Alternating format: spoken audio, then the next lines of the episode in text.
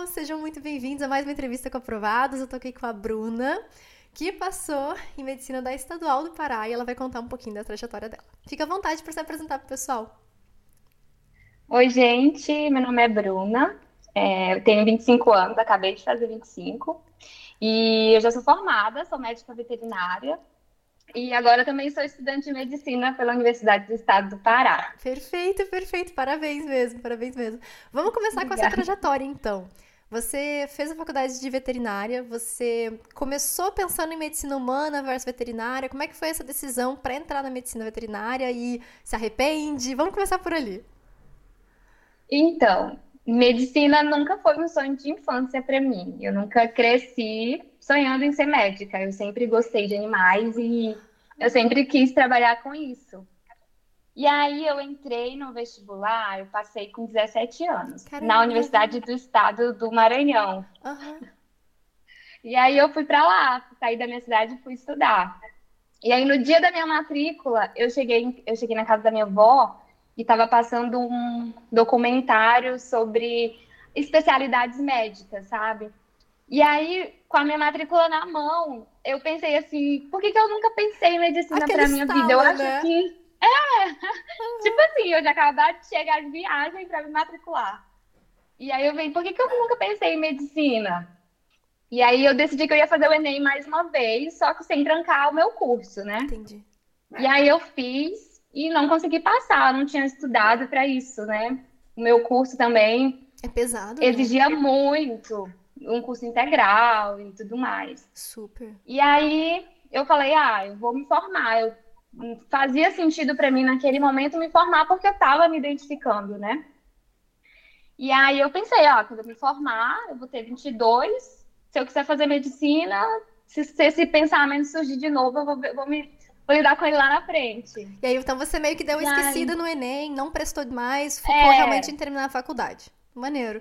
Isso. Eu sempre falo para quem tá na dúvida ou para quem começou algum curso optar, sabe? Ou faz igual você, olha, não vai dar para ficar conciliando. Qualquer curso universitário é pesado. Da área da saúde, então, nem se fala. Então, de verdade, é. não tentem conciliar, dá ruim. então, ou faz como, ou faz como você, Bruna, sabe? Foca nessa faculdade, porque tenho certeza que te acrescentou demais, você aprendeu coisa pra caramba, você tem uma formação, você pode trabalhar. Então, é, é, uma, é uma opção excelente depois pensar uhum. em medicina. Tem muita gente que faz como segunda graduação e zero problema, é muita gente mesmo. Ou uma coisa, coisa que eu uhum. recomendo é: ah, se você entrou no curso, não gostou, não se identificou, não faz forçado só porque tem que estar tá numa graduação. Sai do curso, uhum. foca naquele que você quer, sabe? Não, não, não tenta um meio termo. O meio termo geralmente não funciona. Mas segue. É, a pessoa não se dedica nem para um é... nem para outro. Aí você se formou em, em, medicina veterinária, aí você começou a trabalhar, você pensou em especialização ou começou direto a estudar pro Enem? Como é que foi isso?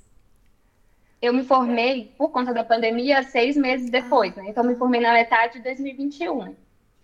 E aí eu me formei em junho, dia 25 de junho, e aí eu, muito inexperiente, né, acabei topando umas propostas de emprego que eu não, não voltaria lá atrás. Nossa, por quê? E que me fizeram, assim, às vezes você entra num local, você vai trabalhar na clínica de outra pessoa, né? Você tem que se adaptar ao, ao jeito que aquela clínica funciona, né? Aquela rotina. E às vezes não acreditava E eu não conseguia. Naquilo. Isso, eu não conseguia me adaptar. E aí, em dezembro de 2021, eu pensei de novo na medicina. Aí eu falei, é, eu tô formada, eu pensei de novo nisso, isso, isso não tá certo, isso não tá normal. Sim. E aí eu não pensei, eu falei, ah, eu já tô pensando nisso, agora eu vou ter que correr atrás. E aí eu comprei um cursinho online e no início de 2022 eu comecei a estudar. E aí, como é que foi esse início? Lembrava de alguma coisa ou, ou sentia que estava começando do zero? Então, eu me formei com 16 anos no ensino médio. Eu voltei a estudar oito anos depois que eu tinha me formado. E assim, os meus pais são professores, então eu sempre estudei na escola que a minha mãe trabalhava. E como minha mãe é concursada, eu sempre estudei em escola pública. Então, assim, minha base era bem prejudicada. E aí eu comecei a estudar, na primeira semana eu já tinha matéria atrasada, cara. Não tinha como. E aí, eu, uma coisa que eu tinha na minha cabeça é que eu não queria deixar de trabalhar. Minha mãe me perguntou: você quer deixar de trabalhar? Você quer fazer um cursinho? Eu falei, eu não quero, eu não quero. Eu tenho um pouco tempo para estudar, eu vou ficar lá na turma assistindo aula, quando que eu vou fazer exercício, quando que eu vou treinar. E aí eu vi o seu vídeo em fevereiro, mais ou menos ali, eu já estava tentando mudar alguma coisa no meu método de estudo, já tinha abandonado as aulas, e aí eu vi o seu vídeo falando sobre o método de estudar por questões. E aí eu falei, isso faz muito sentido, porque se eu vou estudar pela prova do Enem, eu achava que era outra coisa, né? Eu achava que era pegar a prova do Enem e, tipo assim, ah, questão de física de eletrodinâmica, vou estudar aula de eletrodinâmica.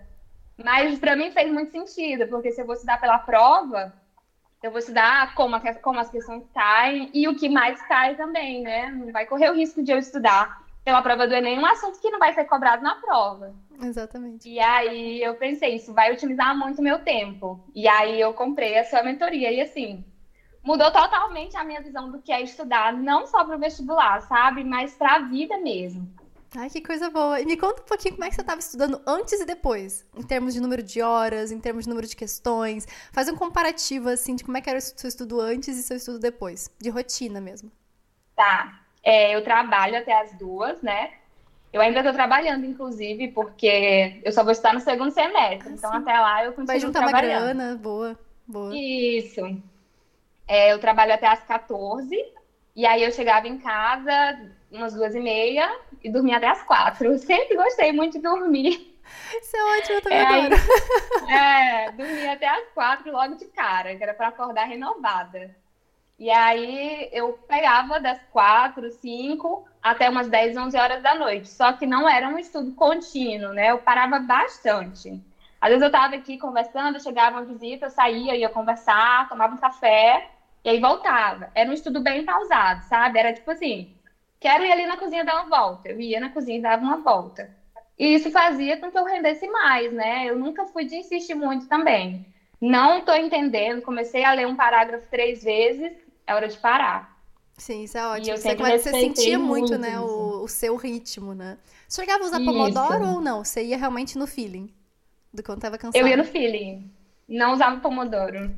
Eu, eu, eu, eu uso os dois, assim. Tem dia que eu gosto de Pomodoro, tem dia que eu falo, ai, não, vou, vou no feeling mesmo. Se estiver rendendo, eu vou seguir. Se eu não estiver rendendo, eu vou parar.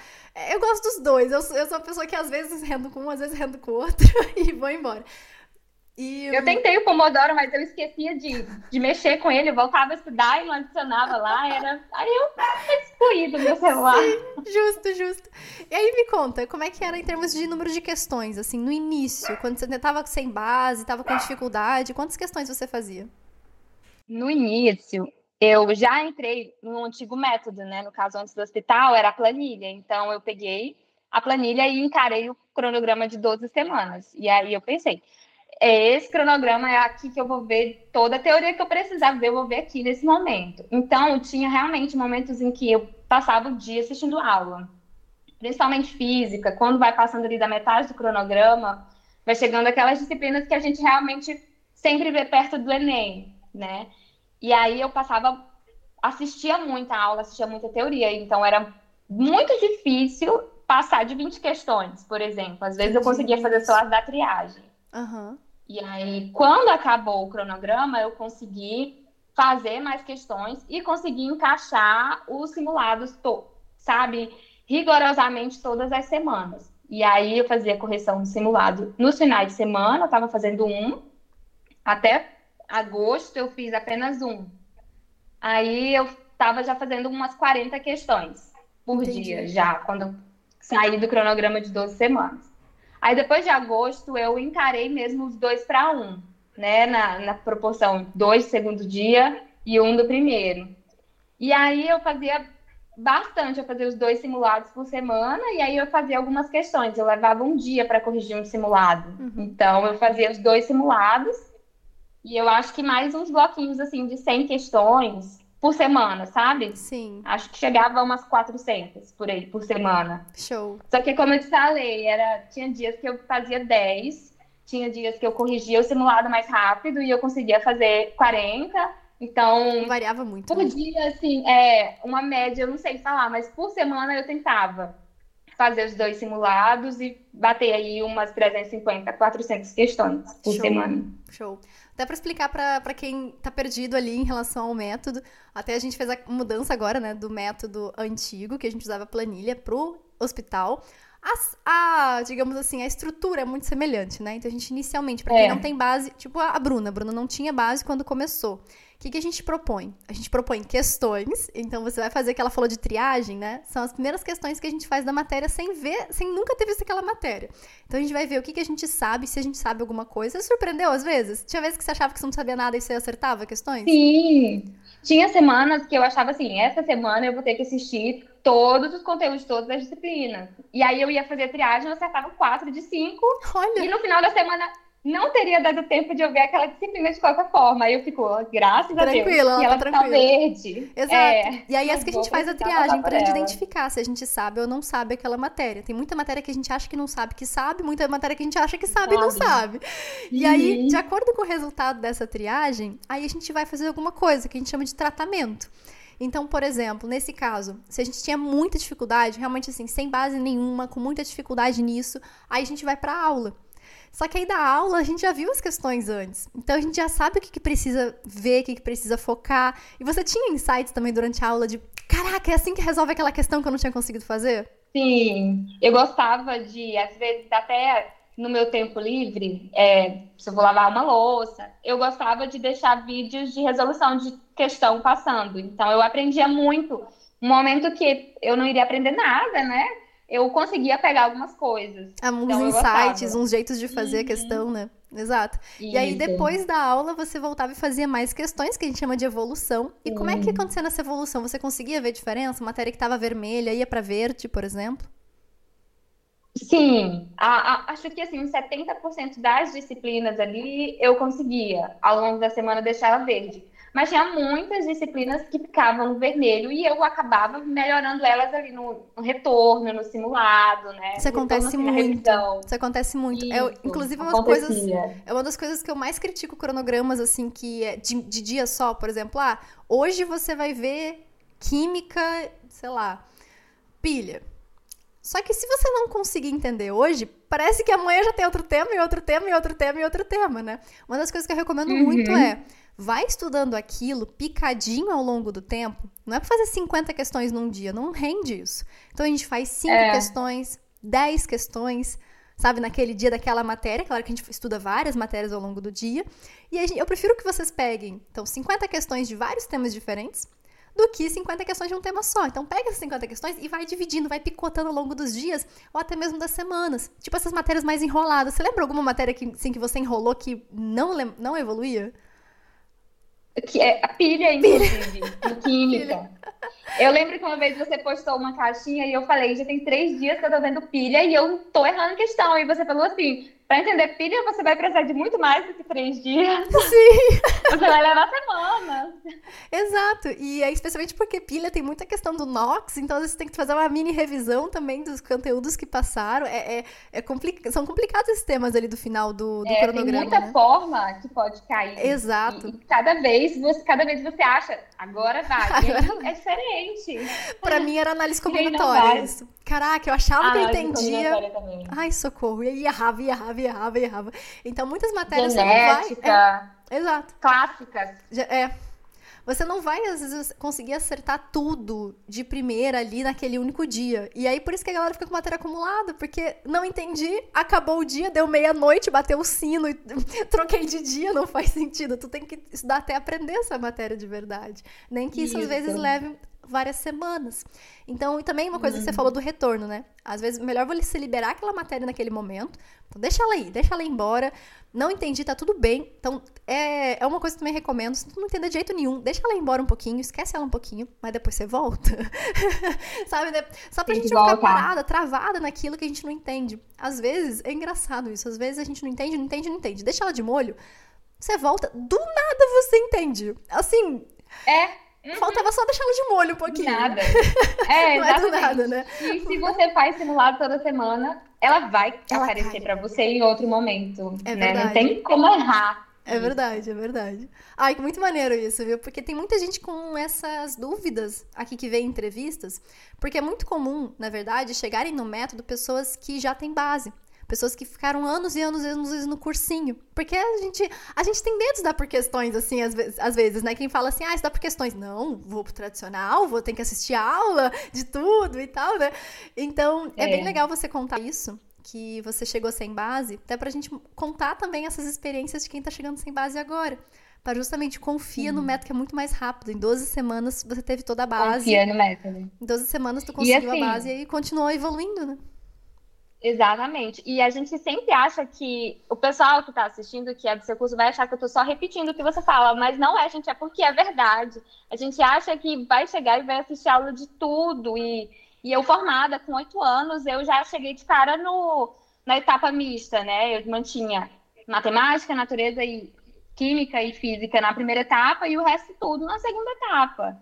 Então eu estudava muito mais. Tinha semanas que eu só via história e geografia no simulado. Eu Isso é ficava é a semana inteira em física, química e matemática. Isso é perfeito. E eu vou, eu vou agora, só porque a gente está postando também para todo mundo aberto, né? Então vou explicar para quem não é do método, quem não faz ideia do que tu tá falando.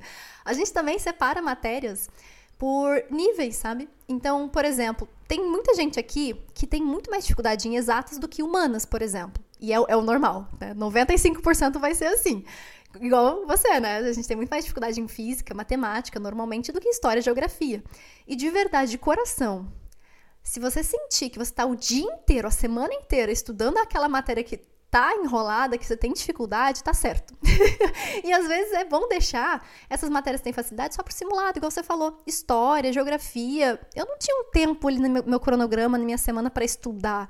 Eu via no simulado e claro, a gente corrigia todas essas questões que a gente errava no simulado e dava para evoluir, dava para aprender por ali mesmo. Sempre foquem na matéria que tá pior sabe? Porque é ela que tá, vai te dar a aprovação no final das contas. E me conta, depois você começou a evoluir mais, quando é que você passou ali a margem dos 60% geral, assim? Qual, qual mês que foi, você lembra? Eu sei que foi depois de agosto. Foi quando eu já estava bem habituada a fazer dois para um. Uhum. Foi, foi, bem perto do Enem, nossa. Antes do Enem, eu já tinha conseguido. Natureza foi a, a única prova do Enem que eu me mantive na média dos 30 acertos, até a, a prova do Enem. Uhum. O restante eu já estava ali com a média de 40 pontos, né? Sim, de 40 boa. aceitos. Boa. E aí, antes de fazer o Enem, eu tive uma só que eu tinha acertado 40 em cada uma dessas disciplinas. E aí eu fui para provas com apenas essa. Quando passou o Enem, eu falei: "Ah, eu acho que eu não vou passar, eu vou continuar estudando para não perder o pique". Quando passou o Enem, eu já tinha entrado de vez para a terceira etapa. Eu já tinha já estava com a minha média ali dos três, dos três simulados. Acima de 80%. Dessas disciplinas acima de 80%. Que incrível, que incrível. E aí, aí, teve algum momento assim, quando começou a subir a tua nota, que você falou, eu acho que vai, mesmo nós não acreditando, que a gente não acredita. A gente não acredita enquanto não tem papelzinho na mão, né? Sim.